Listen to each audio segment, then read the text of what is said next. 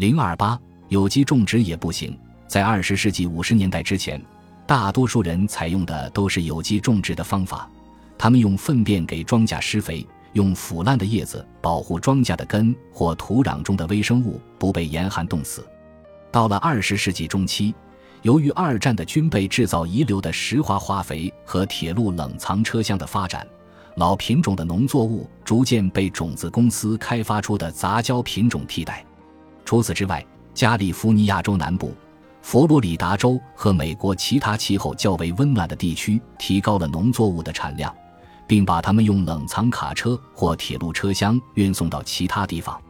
无论你生活在南卡罗来纳州还是南达科他州，你在任何时候都可以买到反季水果，因为杂交品种的水果经过长途运输，在到达目的地时仍能够保持完好，更容易受到人们的青睐。而不易运输的品种则逐渐失宠，但是相比老品种，易于装运的杂交品种并不具备应对恶劣天气、昆虫及其他植食动物的能力，也难以与野草竞争。这些植物缺乏自然防御能力，所以商业农户在种植过程中不得不使用大量的抗微生物剂。为了让现代农业变得更加经济高效。人们又开始尝试对农作物进行基因改造，科学家将一些外源基因嵌入植物的基本基因组，目的是让这种植物产生某些特定的凝集素，提高抗虫害能力。我们今天吃的水果不仅比我们的祖父母吃的水果含有的凝集素更多，它们还很有可能是转基因水果。